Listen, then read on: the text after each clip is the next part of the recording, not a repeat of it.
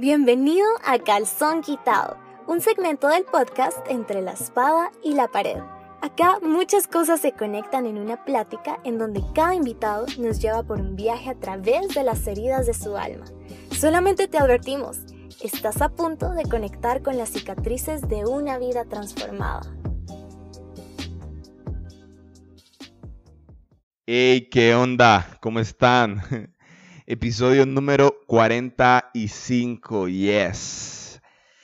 Quiero darle un anuncio antes de explicarle de qué se va a tratar este episodio y es que este sábado, este sábado cumplimos un año de haber salido como podcast entre la espada y la pared y estoy súper alegre, súper contento porque es, o sea, de verdad es un año subiendo episodios, quizás no con, constantes, ¿verdad?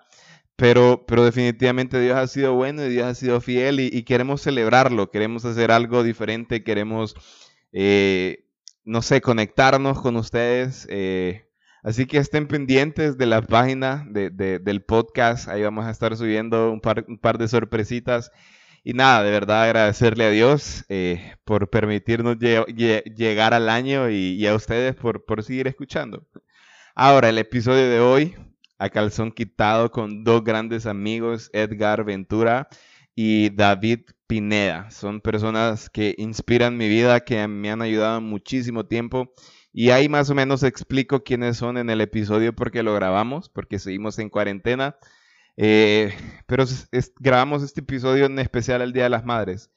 Ellos perdieron a su madre hace, hace años y, y, ellos nos cuentan cómo es vivir sin ellas. Eh, y lo que me encanta y es que lo grabamos por Skype y, y, nos estábamos viendo las caras y yo lo resalto en el podcast, pero quiero resaltarlo ahorita. Ellos estaban sonriendo y eso a mí me llena muchísimo, porque en medio de todo hay consuelo, en medio de todo hay esperanza y ellos nos cuentan qué se siente, cómo se vive y cómo Dios los ha ayudado a superar esto. Así que espero este episodio pueda ayudarles, espero este episodio pueda inspirarlos de alguna manera y que puedan conectarse con cada palabra que ellos dicen. Así que, ya, nos escuchamos el próximo jueves. Bye. Son las 11 y 43 de la noche. Estoy con dos grandes amigos eh, y de verdad hoy va a ser un privilegio, un privilegio para mí poder platicar con estas eh, grandes eminencias que, que de verdad han marcado muchísimo mi vida. Hoy estoy con David González, el responsable de alguna manera de que hoy yo esté en la iglesia. Quizás no tuvo el valor para hablarme pero sí tuve el valor para eh, decirle a quien fue mi líder en su momento, anda a hablarle, no sé si te acordás David, pero me dijo, le dijo anda a hablarle y hoy por hoy estoy en la iglesia, él es el responsable, él fue la primera persona que me dio, así que estoy con él y también estoy con Coco, eh, alias Edgar Ventura, yo sé que ya muchos lo conocen, se hizo famoso eh, a través de su testimonio. Así que, ¿cómo, cómo están? ¿Cómo están? ¿Cómo estás, Coco? Oh, genial, genial. Feliz de, de aquí compartir con, con ustedes nuestra plática que en realidad pues que sea mucha bendición. Pero bien, bien. buenísimo. ¿Y vos cómo estás? ¿Cómo estás, David? No, igualmente un privilegio, la verdad. Y, y esa vez, ese mandado que fuiste a hacer, yo le llamo la coca de la, de la salvación, porque gracias a esa coca hoy, hoy estamos acá. Y no te hablé, loco, porque estaba muy grande hoy. ese man, va y me asalta si salgo. Voy, a, voy, a, voy a contar esa experiencia. Yo conocí a Cristo por dos cosas. Uno, por una coca, por una Coca-Cola, no la que muchos aspiran por la nariz, sino por una Coca-Cola. Que ese día yo, cuando yo tengo que ir a la pulpería, tengo que bajar por una cuesta. Entonces yo bajé por esa cuesta a comprar una Coca-Cola y una de las casas que estaban en esa cuesta era de Gustavo Nia, que se convirtió en mi líder y había un rótulo anaranjado brillante que decía, ¿por qué estás aquí? Porque Dios te eligió. Y obviamente a mí me llamó la atención el, color. Entonces al quedar viendo el rótulo, David González eh, salió y me vio. Yo bajé, compré mi coca y de regreso ahí estaba Gustavo Bonilla eh, invitándome a la célula, diciéndome que alguien lo había visto y yo lo reconocí inmediatamente, ¿verdad? Entonces, por una Coca-Cola hoy yo conozco a, conozco a Cristo, así que gracias David, gracias David por, por tener el valor. Y el, y el, y el, y el muy sinvergüenza prefiere la Mountain Dew a la Coca. es que antes de grabar el podcast, antes de grabar el podcast, me acaba de tomar una Mountain Dew, porque Mountain Dew es vida. Eh, y pues, como saben, estamos en un mes bien especial, bien especial, eh, y que muchos tuvieron la oportunidad de, celebrarlo. Y estoy seguro que la mayoría de personas ya conocen la importancia de las madres. Estoy seguro que ya la gente como que está cansado, que lo regañen, que, que solo en el Día de las Madres subir una fotografía. Estoy seguro que, que ya la gente está como, no quiero que me sigan regañando pero creo que no, no podía perderme la oportunidad de grabar este episodio de A Calzón Quitado con estos grandes personajes. Eh, pero como siempre es, es un ritual hacer esta primera pregunta para cada uno de mis invitados, que es la pregunta que a la mayoría de las personas les cuesta responder. Así que voy a empezar con David González. David. Yo, y yo pensé que por ser de las mamás me iba a evitar esta pregunta, pero no. No, esto, es, parte de, este segmento, así que David, contame, si en tus palabras, ¿quién sos vos? Pues muy, muy resumidamente, eh, soy alguien que ha sido perdonado millares de veces y que no lo entiende, pero que disfruta la gracia de Dios. Y alguien que fue rescatado de lo más vil para hoy poder disfrutar eh, ese acceso libre a, Él. Yo, yo que lo he experimentado, que, que, hemos estado, tengo que, tengo que reconocer que estas dos personas son, eh, son tan buenos amigos, buenos amigos míos, que se han quedado, se han quedado a dormir a mi casa, le dicen a mi mamá, tía, entonces sabemos que estamos en una conversación que vamos a ser muy vulnerables. Entonces, Coco, ahora te toca a vos, eh, ¿quién sos vos? Eh, no, bueno, en este caso, igual de una manera resumida, yo sé que soy alguien a quien Dios pues le dio un lugar en su mesa a través de la gracia y, que definitivamente pues me recogió con, con todo, con todo y, y, me gusta siempre esa definición que, que canta en, en, la canción de mi padre me ama, que yo solo sé que, yo soy su hijo y, y él es mi padre y, mi padre me ama. Buenísimo, ¿no? Y, y, estas son personas que, que, a mí me han enseñado muchísimo eh, y no por, por las grandes conversaciones que hayamos tenido, sino por acciones que ellos han hecho en, silencio y por eso estoy seguro que esta conversación va a ser muy agradable y, nos vamos a reír, espero que nos riamos mucho. Eh, pero si quiero, yo sé que el tema de las madres no sea como el, más agradable de tocar para ustedes, eh, pero estoy seguro que ustedes son alguien dignos de admirar porque llevan varios años viviendo sin lo más preciado de su vida. Y que son sus madres, obviamente. Yo sé que ya hace, ya hace un par de años eh, están viviendo sin, sin esto que yo no sabría qué hacer. Pero sé que ustedes tienen esta madurez para poder enseñarnos a través de esa gran pérdida que ustedes han tenido. Así que vamos a intentar hacer algo.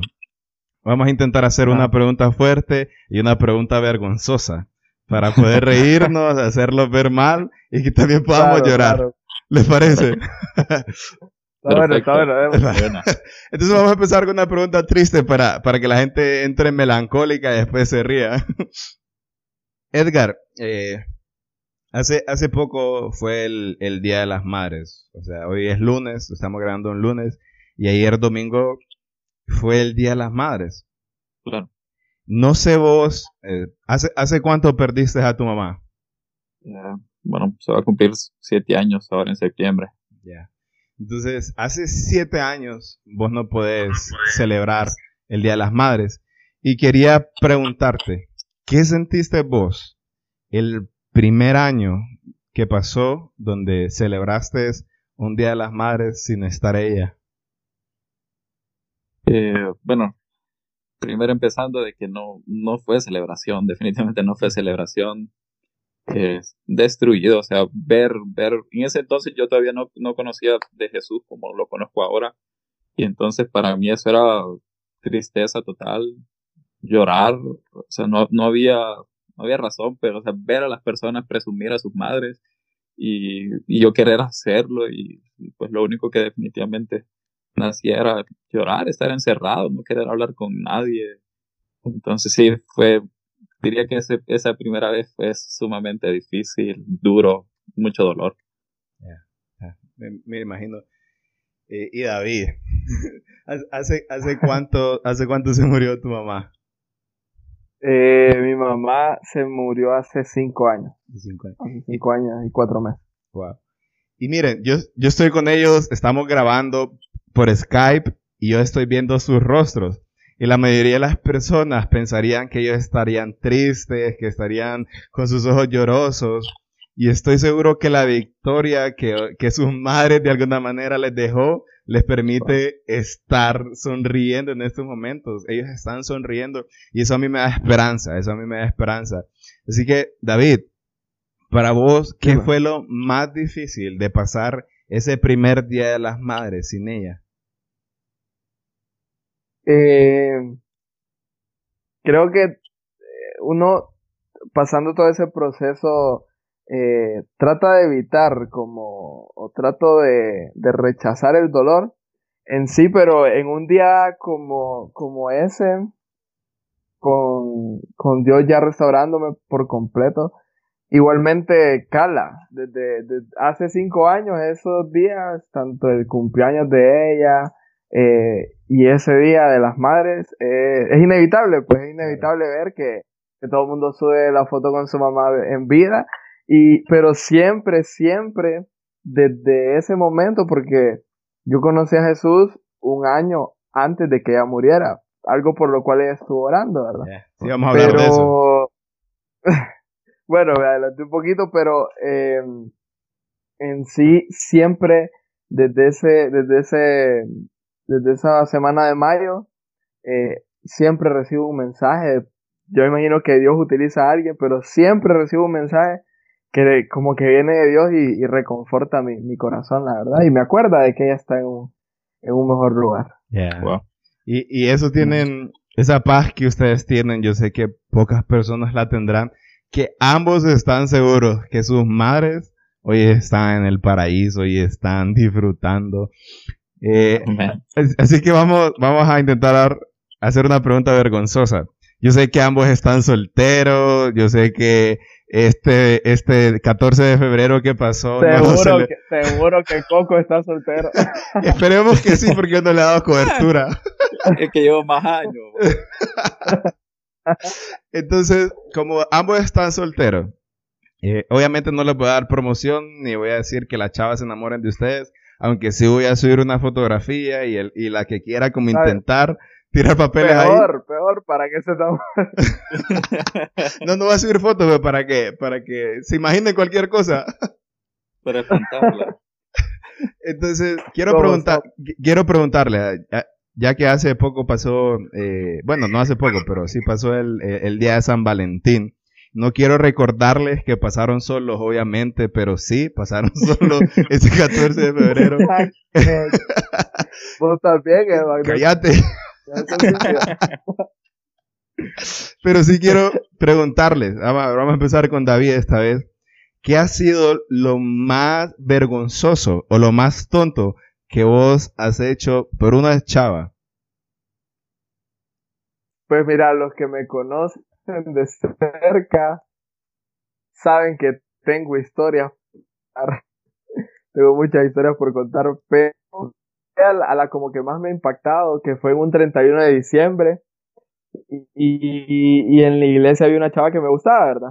Y ese 31 de diciembre fuimos a leer, estaba muy pequeño, y, y estábamos en la iglesia y mi mamá eh, justamente me dice, anda a comprarle eh, un juguito a mi hermana, y entonces voy yo, ¿verdad? Entonces te lo voy a resumir. En lo que voy caminando, era en el ato, y entonces estamos en placita, y yo voy caminando, y en eso empiezan a tirar como esas chispitas. Mira, mi mamá me había dicho en el chino, pero yo miré cerrado el chino, entonces yo avancé mucho más allá, ¿verdad? A placita. Y entonces, por no detenerme donde debía, estoy ahí en placita y empiezan unos guirros a tirar chispitas, va. Y me, y me asusta, o sea, me llama la atención porque es cerca de mis pies. Y en eso, por ir viendo esas chispitas, hay una alcantarilla enfrente y caigo en la alcantarilla.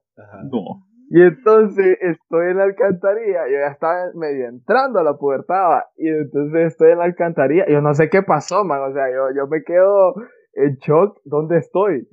Porque se miraba oscuro, y en eso miro para arriba y veo que hay un hoyo, entonces yo digo, mira, no sé si has visto un video de, uno, de unos chilenos, de unos burros chilenos que se caen y dicen, ¡ayuda! Bueno, ni más ni menos. Así lo dije, ayuda. Y en ese llegan tres hombres a, a, sacarme. Y ese día esa chava no había ido a la iglesia. Y estaba enfrente, loco. Y no, Yo quería llorar y no podía, loco. Me, podía más el orgullo, pero quería llorar, man. ¿Y Toda la nalga raspada. ¿Y cuántos años tenías? Creo que esa ha sido como Para que la te más mejor. ¿Cuántos años tenías para que te sintas mejor? Para que, para que la gente no piense que sos tan tontito. tenía, no, tenía como 12 por ahí. Se salva, salvado. Como salvado. todavía la gracia. no hemos terminado. y, y vos, Coco, ¿qué es lo más vergonzoso que has hecho, te ha pasado frente a, a esa chava?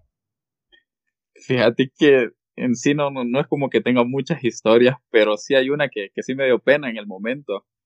Recuerdo que estaba en, en, mi último año, en mi último año del colegio y, y como era ahí cerca el Pensotti del centro, te bajé, bajamos caminando con, con, mi novia y, y cuando íbamos a comprar unos conos, vengo yo con toda seguridad meto, meto, la, meto la mano en mi bolsa, Y voy a pagar los conos.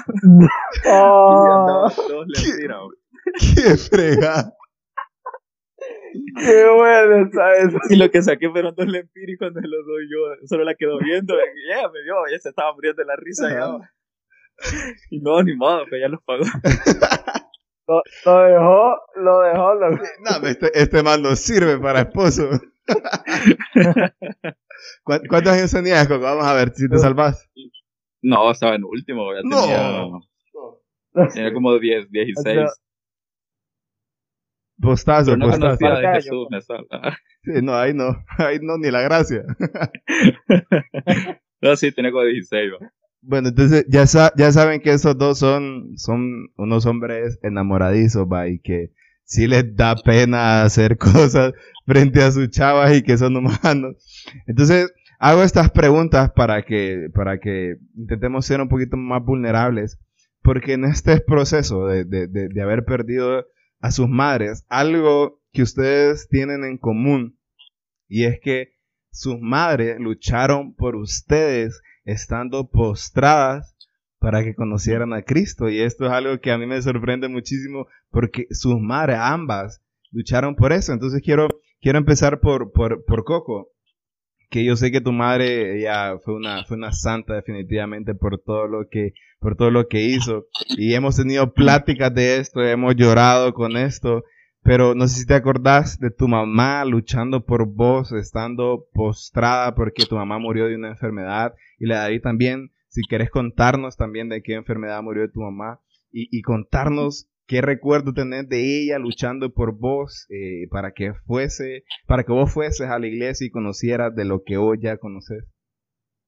Wow, wow, no, increíble, de verdad es que ahora que lo que, que ya entiendo, que ya conozco de Jesús, ya veo con, con, con mayor claridad esos recuerdos de ver muchas veces a mi mamá cada orando y que a veces yo llegaba y llegaba a interrumpirla porque quería algo, cosas así. Entonces ella siempre se, se preocupó por, por enseñarnos el camino de, del camino de Dios, de Jesús, de conocerlo, siempre estaba pendiente de, de que nosotros fuéramos a la iglesia. Recuerdo que yo iba a la iglesia y, y iba por porque la maestra era buena onda y siempre nos regalaba cosas en la, en la, escuela dominical. Pero, pero recuerdo la cara que ponía mi mamá cuando yo entraba a la iglesia y ella me, ella me miraba porque ella siempre se iba más temprano y nosotros a veces llegábamos después. Entonces la cara de felicidad que ella tenía al verme eh, llegar al menos, incluso en el, transcurso del día siempre se le notaba algo diferente cuando, cuando yo iba y, y definitivamente ella siempre luchó con, con las oraciones, eh, siempre estuvo con, en constante en constante enseñanza a nosotros, hacia mis hermanos y a mí. Y, y, en realidad, pues cuando ya fue un proceso de la enfermedad, pues se le, se le diagnosticó cáncer en los pulmones. Realmente, pues anterior se le había hecho un mal diagnóstico y pues estuvo tratando de tuberculosis cuando no era eso.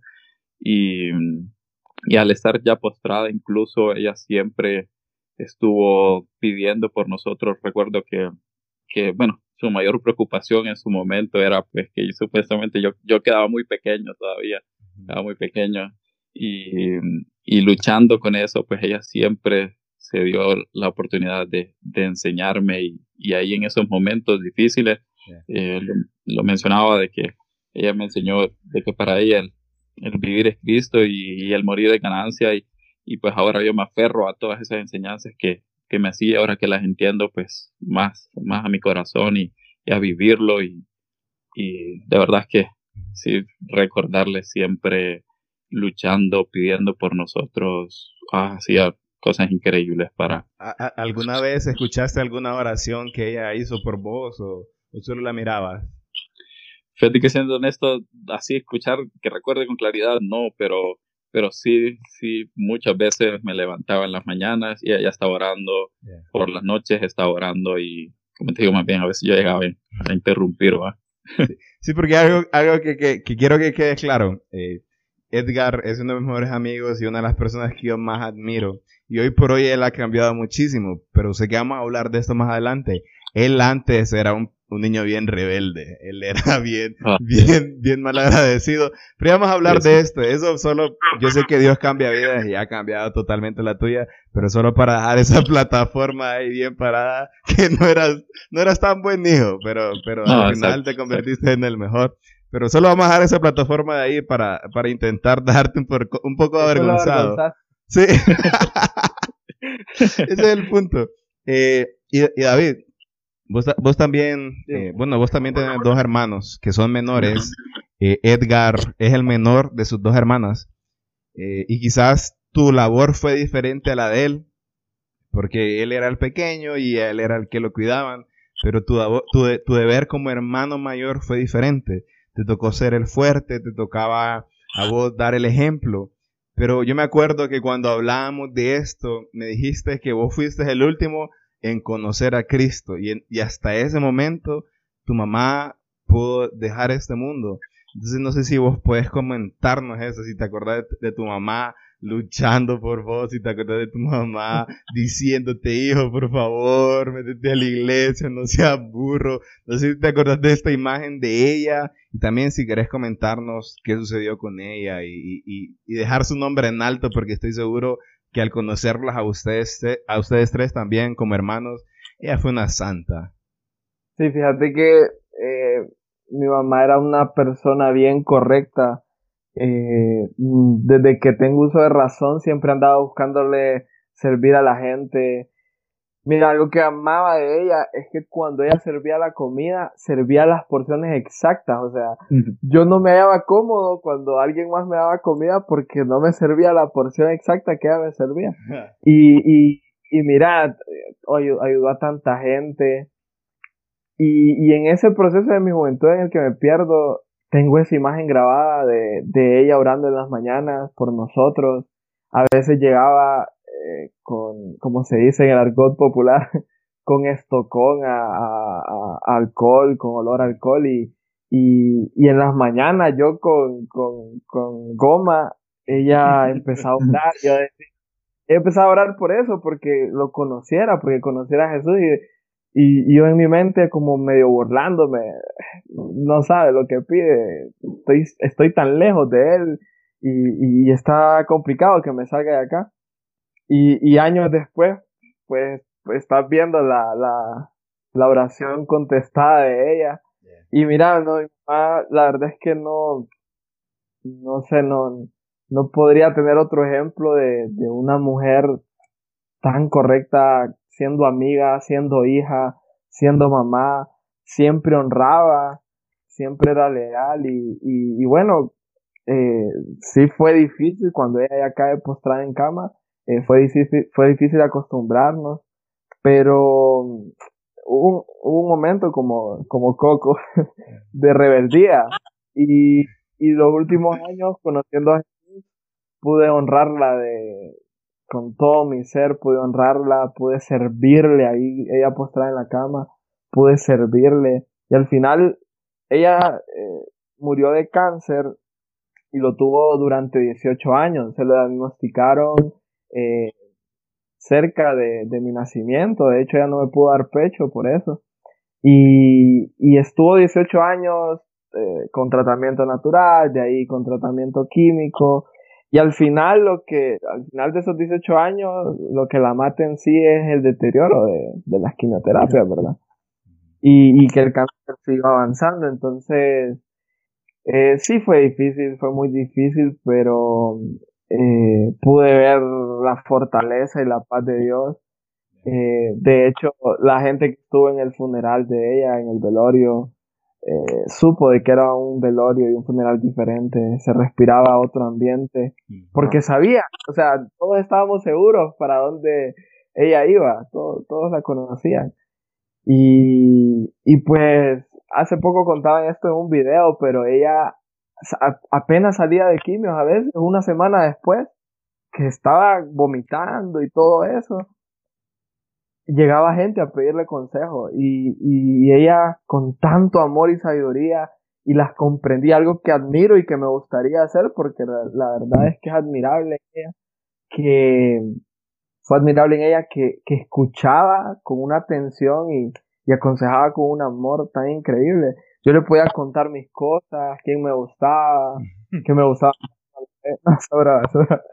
pero, pero, pero sí, era, era bastante confiable y, y la verdad es que eh, el, el rol que, que me tocó tomar sí fue bastante, con bastante responsabilidad, pero también mis hermanos eh, tuvieron una madurez increíble y una fortaleza que es inexplicable, no, no me la explico la verdad, no me lo explico si no fue Dios. Sí, totalmente. Yo no tuve la oportunidad de conocer a su mamá, desgraciadamente, eh, pero estoy seguro que, que, ellas están en ese lugar, eh, en, en, ese paraíso, y se han de estar riendo, se han de estar riendo, disfrutando de escucharlos, disfrutar de, de, que en medio de todo pueden reírse y acordarse de esas cosas importantísimas.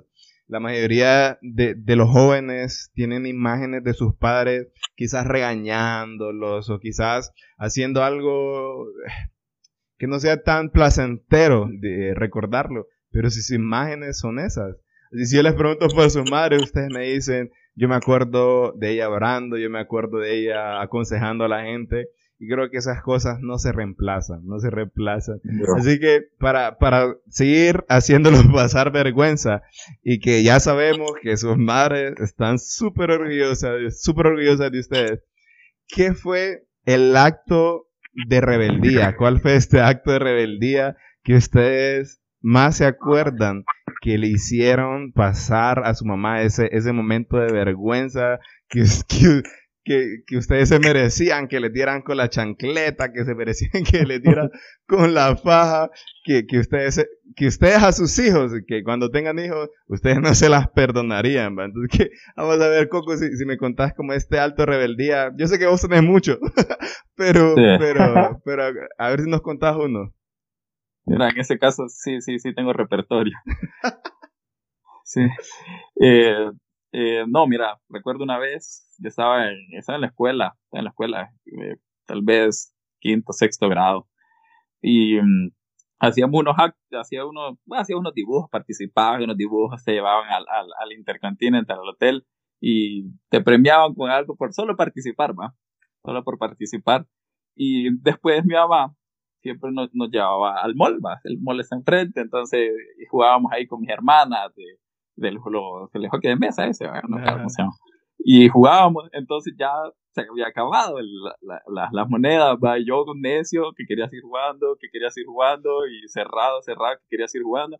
Pero es que ya no, no se podía. Entonces yo me enojé, me enojé y, iba todo amargado por la calle, porque igual no, no teníamos carro, entonces teníamos que caminar después del mall para, para Emisoras Unidas, de Emisoras Unidas para Plaza. El rollo es que en eso que yo iba furioso, enojado, porque yo quería regresarme a jugar, eh, me le solté a mi mami de la mano y salí corriendo. Ah. Salí corriendo porque yo estaba enojadísimo, ¿ah? enojadísimo. Y salí corriendo, de ahí estaba por una gasolinera, creo que una Texaco la que está por ahí, y mis hermanas persiguiéndome, ¿va? Mis hermanas persiguiéndome. Y, y después recuerdo que me crucé rápido la, por el puente. Mi mamá tenía pánico a los puentes peatonales, o sea, no se iba a montar, entonces yo sabía que ya tenía ventaja. Entonces, no, después obviamente de tanto eso eh, me, agarraron, me agarraron y, y obviamente fue sumamente vergonzoso para ¿Y, qué te hizo para tu mamá después de eso? Ah, no, me agarró el oreja, yo a ver. y, y, la que me esperaba en la casa, ¿va? Sí, la que te esperó. Si ustedes miran al coco un poquito rojo de, de, alguna parte de su cuerpo, esa fue la parte que su mamá le pegó ese día. Uy, me dicen que tengo un lunar acá atrás en la cabeza. bueno, ahí está la marca. y, y, y, vos, David, eh, ¿qué, qué, ese, qué ese momento que, que, te acordás vos que, que le hiciste pasar vergüenza a tu mami? Pues mira, no, no recuerdo así como que, que hacerle pasar vergüenza, pero eh, actos de rebeldía sí hubieron varios. Uno, uno que me acuerdo que me hizo pasar vergüenza fue que eh, ella, yo le digo, voy a salir, que no sé qué. Y ella me decía, no, no salgas ahorita porque ahorita está tu abuela y mi abuela era, era medio maleada, ¿verdad? Entonces, no salgas ahorita. Y yo, no, si estábamos trabajando en la casa de ese amigo. No, si solo voy a trabajar, si ni vagando que estuviera, estoy trabajando y que no sé qué. Y me salí. Mm. Y, y cuando, cuando voy, bueno, cuando estuvimos ahí trabajando y que no sé qué. Y en eso, el, eh, el, el, timbre de esa casa era un poco grande y el timbre era, era con cámara, ¿verdad? Y en eso tocan el timbre. Y en eso nosotros estábamos empezando a, a, planear cosas malas, ¿verdad?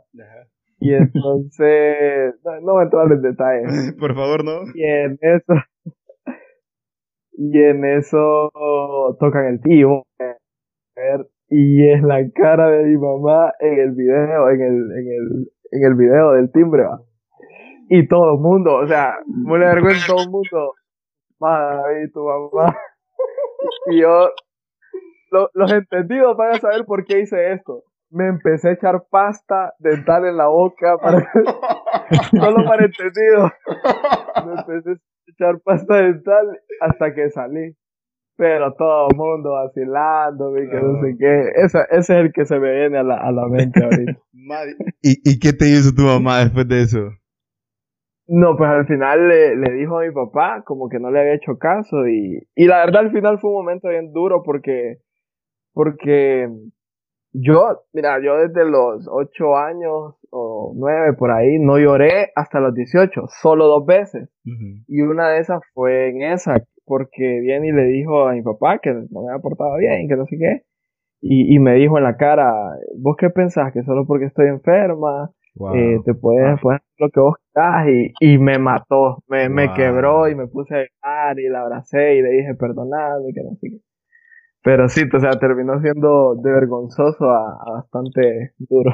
Sí, wow, qué, fuerte. Y, y, siguiendo con esa, siguiendo con esa, contame David, ¿cuál, ¿cuál fue la mayor enseñanza que recibiste de tu mamá? Ah, la mayor enseñanza, la mayor enseñanza de ella, luchar por tu familia, eh, no te imaginas cómo amaba. En nuestra, en nuestra familia el alcoholismo ha sido un problema. Y, y no te imaginas cómo ella le demostraba tanto amor cuando llegaban familiares eh, con bastantes días eh, de perdidos por, por andar bebiendo. Y, y no sé por qué, pero siempre llegaban a donde mi mamá, siempre llegaban y, y a, a, sabían que iban a obtener un abrazo. Entonces, ese hecho de mi mamá no tenía acepción de personas, ella amaba por igual a quien, a quien fuese. Entonces, creo que esa es la mayor enseñanza, el amor, el amor que ella, que ella podía dar a los de No, y estoy seguro que, que vos sos digno reflejo de eso, porque algo que, que, que yo puedo recalcar de David es eso, que él no hace acepción de absolutamente nadie, él sabe abrir sus brazos y servirle a quien sea, sin importar el título, él de verdad tiene eso. Entonces, lo aprendiste muy bien, de verdad te felicito. Eh, yo sé, Coco, que tu mamá, eh, por las pláticas que hemos tenido, te ha dejado muchas, te ha dejado muchas enseñanzas, pero quiero que, que vos podrás decirme en una cuál fue la mejor, la mejor enseñanza que hoy podés seguir de tu mamá.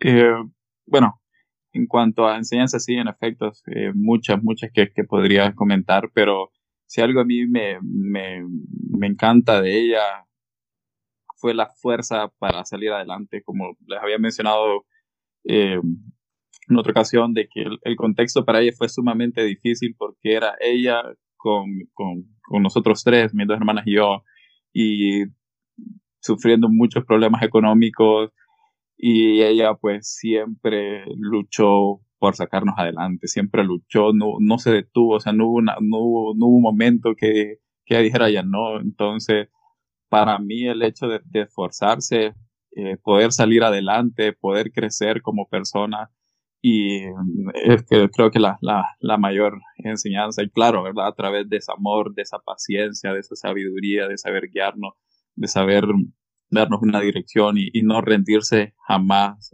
ante cualquier situación que se presentara.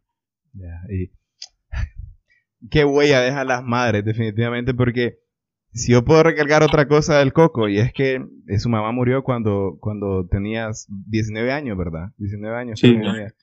Y, y, el Coco ya eh, tiempo atrás también había perdido a su papá, entonces él quedó solo con sus hermanas eh, tampoco quedaron como en un buen estado económico y, definitivamente tomando esas, enseñanzas. Miren, cuando a mí me preguntan, eh, dame consejo financiero, yo no lo doy, sino que remito a la persona con Edgar, con el coco, porque en medio de todo, en medio de todo, eh, hoy él, él ya va, ya tiene 27 años, va a cumplir 27 años, va, va a cumplir 27 años, y tiene su casa que, su mamá la dejó, pero también tiene un trabajo estable, tiene su propio carro, eh, hace cosas diferentes, ayuda a las personas. Cuando ellos en su momento, y quiero, y quiero recordar esto, Edgar, Coco, que tuvimos, hace, hace tres semanas tuvimos la oportunidad eh, de, de, hacer, preparar una canasta básica para uno de nuestros amigos por la situación.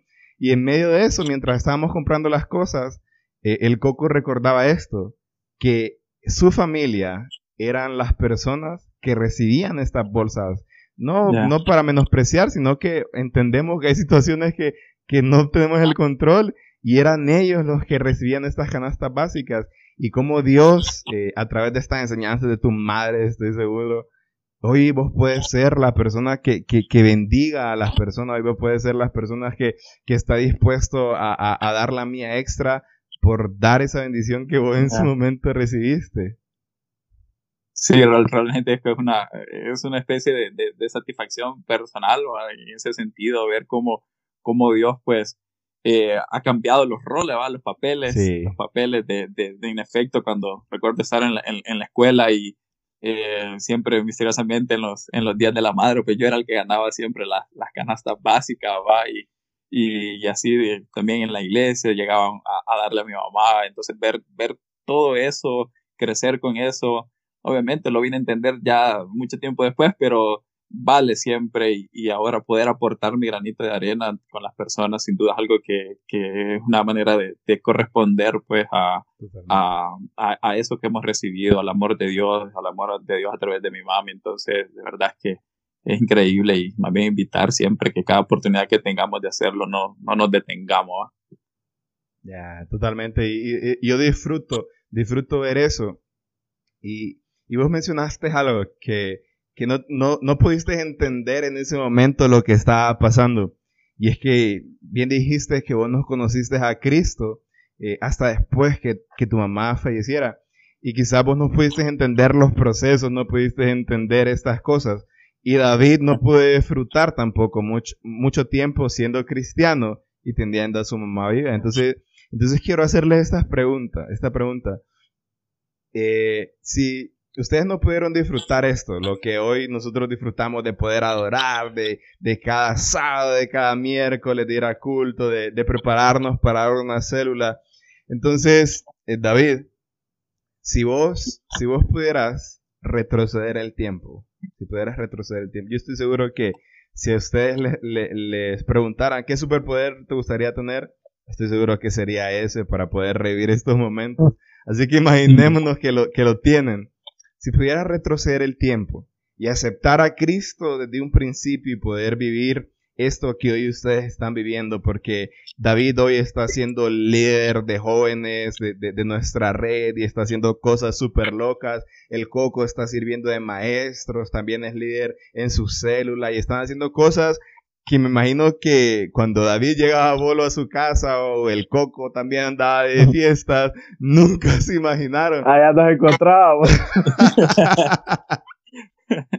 Imagínense, y, y, y, hoy, hoy que pueden entender esto, hoy que, que tuvieron un encuentro con esa cruz, si pudieran retroceder el tiempo y conocer a Cristo, ¿cómo creen que su relación con su mamá hubiese cambiado? Decime vos, David.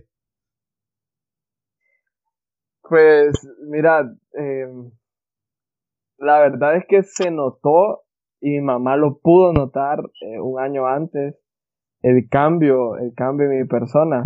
Eh, yo siempre fui alguien que, que trata de mostrarle a, los de su alrededor amor con contacto físico. Y a mi mamá no era ni menos la excepción, ¿verdad?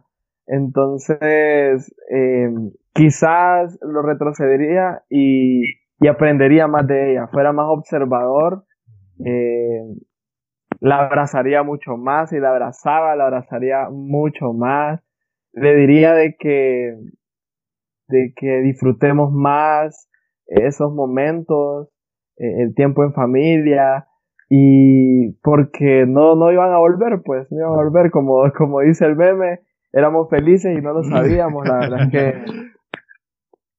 es que sí, sí, sí retrocedería quizás esos momentos y si los disfruté, disfrutarlos aún más.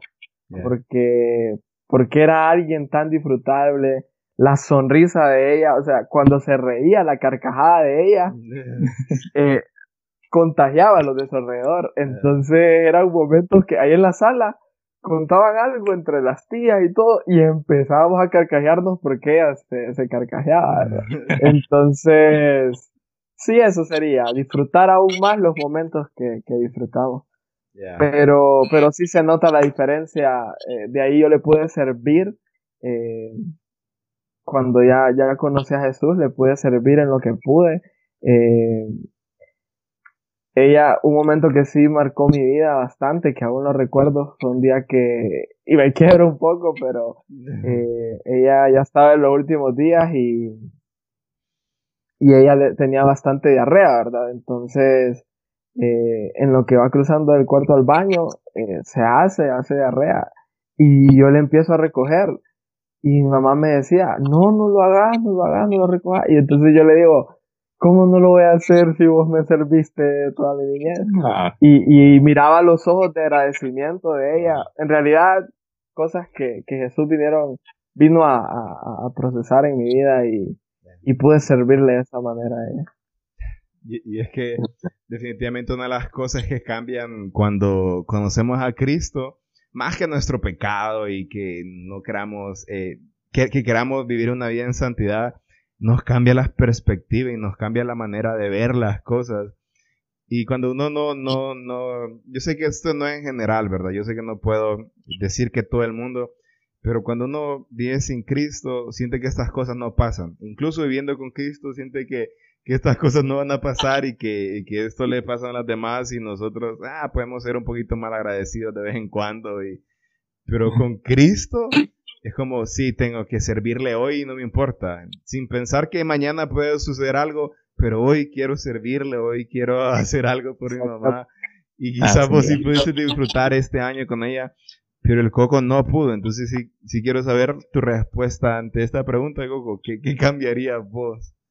Wow, eh, la verdad es que yo ya me lo, me, lo, me lo, he planteado, me lo he preguntado muchas veces. Y es más, siempre digo, si alguien me pregunta cuál, cuál sería mi deseo, sería poder volver a tener una conversación con ella, poder volver a tener una plática, pero ya en este tiempo de, de poder regresar a, a, ese espacio y, y, y, ya conocer lo que conozco ahora, eh, sin duda sé que cambiaría completamente todo, de, mi, de, mi, forma de obedecerle, de escucharle, de, atenderle, de servirle, eh, cambiaría completamente. Y, y, de verdad es que ella pues eh, a través de su carisma, de, su sentido del humor también, porque tenía un sentido del humor increíble, increíble.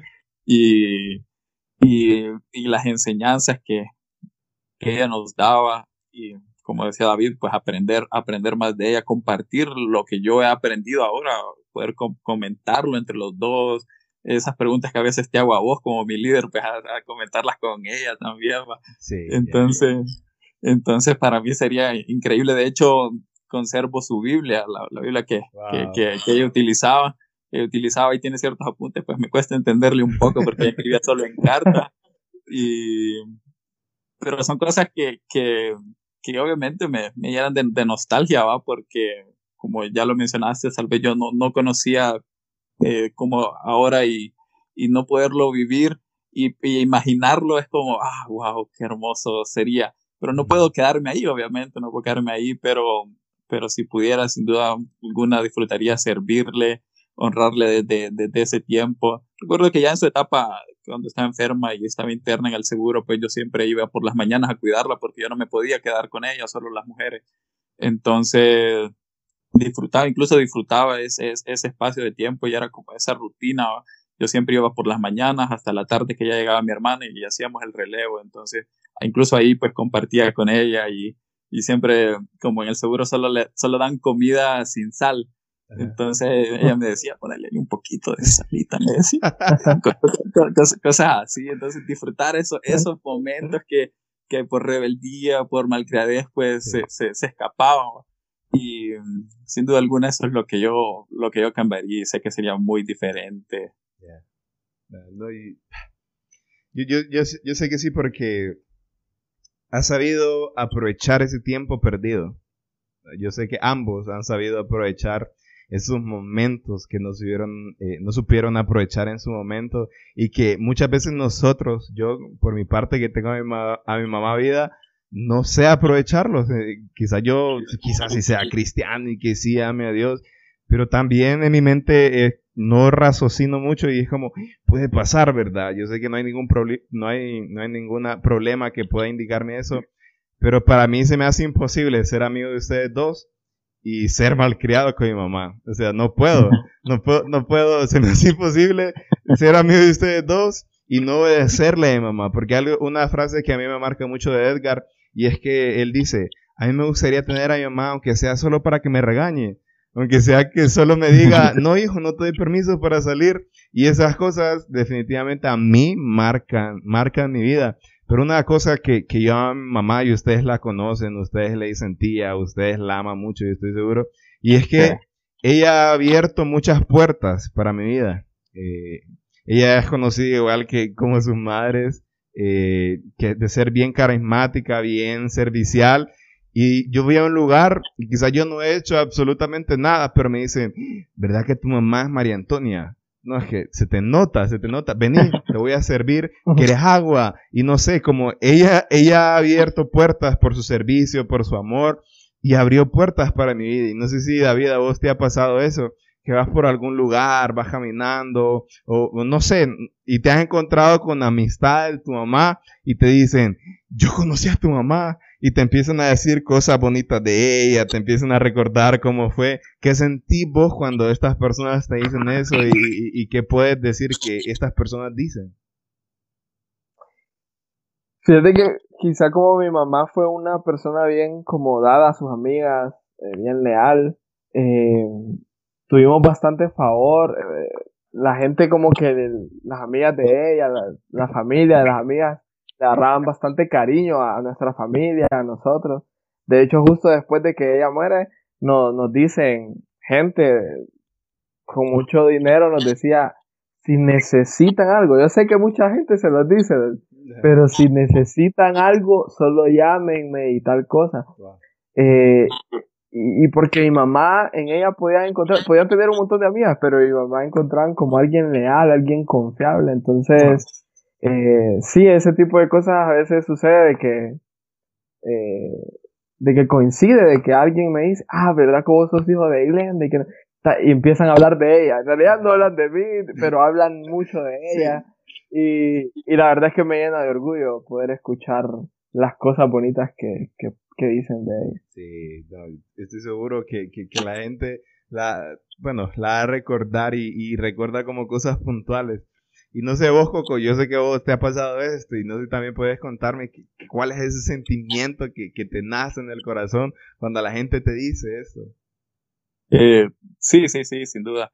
De hecho, ya lo comentaba ahí David, orgullo. Realmente lo que siente, wow, qué orgulloso, increíble, increíble. Mm, el otro día creo que te comentaba, igual lo voy a comentar ahora. Eh, yo trabajé en una tienda en Berska y, y una vez llegó alguien, una persona, yo pues yo no, le, no recuerdo eh, conocerla, fijo, trabajó en el colegio eh, donde mi mamá trabajó y llegó y me empezó a contar muchas cosas. Ah, vos sos el hijo de Vilmita, va. Y me empezó a decir, sí, yo sí, le digo, sí, tu mamá era increíble, tu mamá es súper cariñosa y todo lo, todo eso, todos esos atributos me los empezó a, comentar y no te puedo mentir, se me salieron las lágrimas, yo estaba trabajando. Yo estaba trabajando, estaba lleno de orgullo de que me dijeran esas cosas. Yo decía, wow, gracias Dios por la madre que me diste. Y, y también hace creo que hace aproximadamente dos años, año y medio más o menos, eh, mi mamá trabajó en el Pensotti, en el colegio donde yo me gradué. Realmente, pues ella era parte del inventario de ahí. Y, y, y justamente aperturaron una biblioteca. Aperturaron una biblioteca y decidieron ponerle el nombre de ella, Biblioteca Profa, Profa Vilma. Y entonces realmente es algo que a mí me llena tanto de orgullo y, y ver cómo esas personas también eh, me reciben a mí con ese cariño, se les nota que vos sabes que no es algo normal, sino que algo va más, va más allá y realmente orgullo, sin duda orgullo siento.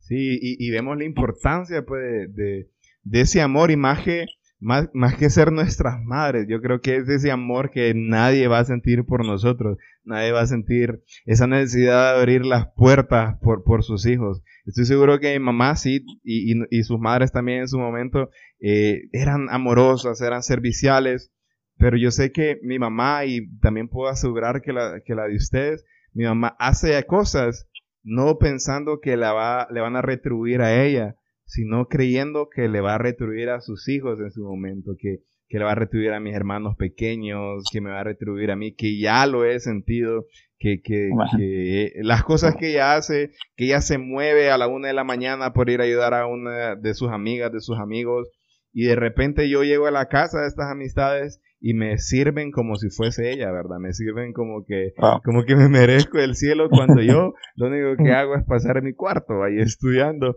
Entonces vemos la importancia de abrir puertas y creo que este ejemplo lo, lo tenemos de ella, puede que podemos vivir una vida y no esperando que se nos retribuya a nosotros, sino que a nuestra generación, a los que vienen atrás de nosotros. Y, y, si nosotros vemos esta clase de amor, esta clase de amor que, que nadie va a tener eh, por nosotros, hablamos que personalmente pienso que el amor de nuestras madres, ese amor que, que, que recibimos de ellas, es el más cercano que vamos a, a sentir nosotros que es el que nos da Dios. Estoy seguro que si notamos la diferencia, el amor que Dios tiene por nosotros es muchísimo más grande, pero ese amor que, que recibimos en su momento de nuestras madres no se compara y, y hoy ustedes le sacan sonrisas, lágrimas, eh, recordar ese amor. ¿Cuánto más, cuánto más de Dios? Y, quiero preguntarte, David, ¿qué acto, qué acto te acordás vos de tu madre donde vos te sentiste, wow, mi mami me ama? definitivamente mi mamá me ama? Eh, qué difícil, qué difícil pregunta, la verdad. Eh, no sé, mira, tantos momentos en los que, en los que puede quizá ser receptor de ese amor. Eh, no sé, el, hecho de que siempre estaba pendiente, eh, tratando de, de, preguntarme una vez, ya me acordé ahorita de una, de una vez que, que llegué bolo y, y entonces yo de un solo paso hacia el cuarto, ¿verdad? Ese día hemos perdido una final y yo de un solo paso hacia el cuarto. Mira, si mi papá se daba cuenta en ese momento que yo andaba bolo, me iba a pegar una regla de orden porque estaba igual en la, en la pubertad, tenía como 14 años. Y entonces, eh, en eso, llega mi mamá al cuarto, así como en silencio, y me empieza a decir, David, ¿qué te pasa? Yo le digo, nada, le digo, doy la vuelta. David, ¿verdad que viste? No, le digo. Y así con la voz, no.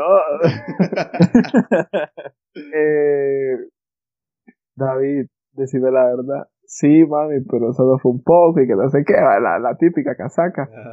Y, y ella empieza a decirme, no, pero David, no me vas, que no sé qué. Y me empezó a aconsejar y se quedó al par en mi cama. Se quedó al par ahí como, como abrazándome.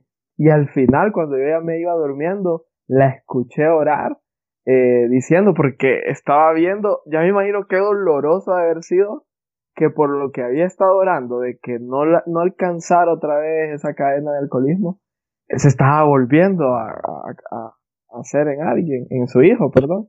Y, y, y al final ella oró para que, para que no me alcanzara, pues, para que no fuera un alcohólico.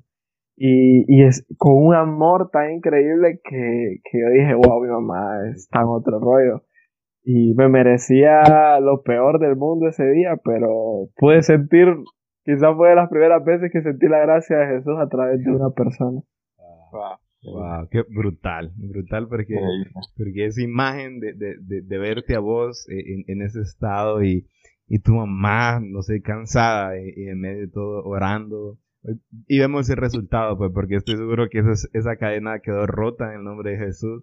Y hoy ustedes van a, marcar, van, a quedar, van a marcar una nueva generación definitivamente. Y, y, y vos, Coco, ¿qué, qué, qué, qué imagen? Que, yo sé que tienes varias también.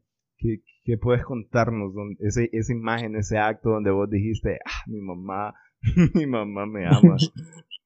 eh, fíjate que, que, sí, en efecto hay varios, porque de recordar siempre me sentí amado por ella, del hecho de que, contaba hace poco en el video, de que me había quedado en 8 de 10 clases y, y más que pegarme, lo que hizo fue reflexionar conmigo y, y que tuvieron impacto. Entonces, eh, siempre me sentí amado, de hecho siempre me, mis hermanas decían que yo era el consentido y en efecto era el consentido a pesar de mis malcriadezas, Pero... E, eso explica mucho. si había algo que, que, que, me marcó por lo que significaba para mí, y es que ella siempre, se, ella siempre luchó por, por apoyarme en lo que yo me proponía, pues ustedes sabían que mi sueño eh, era ser futbolista. Y, y, y, recuerdo que yo jugaba en, en Valencia y um, había un viaje para Costa Rica y para mí eso era un sueño, ¿va? Para un sueño, y más que ir a jugar, salir del país un rato. Y, y, el rollo es que logré colarme, logré colarme en la convocatoria, pero se venía el problema, cómo costear ese viaje. Sí. Cómo, cómo costear e, e, ese viaje y, y ella pues una vez más moviendo todo lo que tenía que hacer para que yo pudiera asistir y que no por un problema económico yo no me lo perdiera. Y, ella, pues sí, por esa, esa, esa característica que, les decía de que siempre luchó y más que todo siempre me apoyó, siempre estuvo ahí constante conmigo. Y como les digo, por lo que significaba para mí en ese momento de, de, ir a jugar y que ella pudiera hacer e, esa parte que, que definitivamente pues solo ella podía hacerlo. Y y, y, y, que lo y que se hiciera para mí fue como wow en, ese momento ya ahora pues que decirte siempre me sentí amado por ella en todo momento siempre me sentí amado. Y ganaron el torneo. No. Él solo quería viajar él solo quería ir a dar el rol yo gané. Sí. Sí al final ganaste eh, ganaste. Y, y ah, que, de verdad si por mí fuera, habláramos toda la madrugada, pero, pero llevamos una hora hablando y yo sé que no se siente. Y por eso, y por eso quiero terminar, quiero terminar con esta última pregunta. Eh, yo sé que nosotros podemos utilizar muchas palabras para describir a nuestras madres. Yo puedo utilizar muchísimas porque también es la persona que a mí más me ha apoyado, la persona que ha creído más en mí. Definitivamente yo amo a mi madre. Y, y si ustedes hoy pudieran tener a su madre enfrente, si pudieran, con la madurez que hoy tienen, con las experiencias que han vivido, eh, con los procesos que han pasado, eh, con esos dolores que, le, que les ha costado superar, con esos consejos que han necesitado y nunca, nunca quizás lo obtuvieron. Si hoy la tuvieron enfrente, ¿qué, qué, qué le dirían? ¿Qué le diría a vos, David? Eh, yo solamente le diría que gracias, que gracias por, por todo lo que dio, que a pesar de que las circunstancias no eran favorables para ella, siguió dándolo todo, hasta donde pudo, nos sirvió, nos cocinó, eh, estuvo para nosotros y, y que gracias sobre todo por cada oración, por vencer la pereza e ir a orar por nosotros en las mañanas porque ah, estoy viendo cada una de sus oraciones cumplidas en mi vida. Eso creo que no tiene precio y solamente palabras de agradecimiento eh, podría expresarle a ella. Wow. Y vos, eh, wow.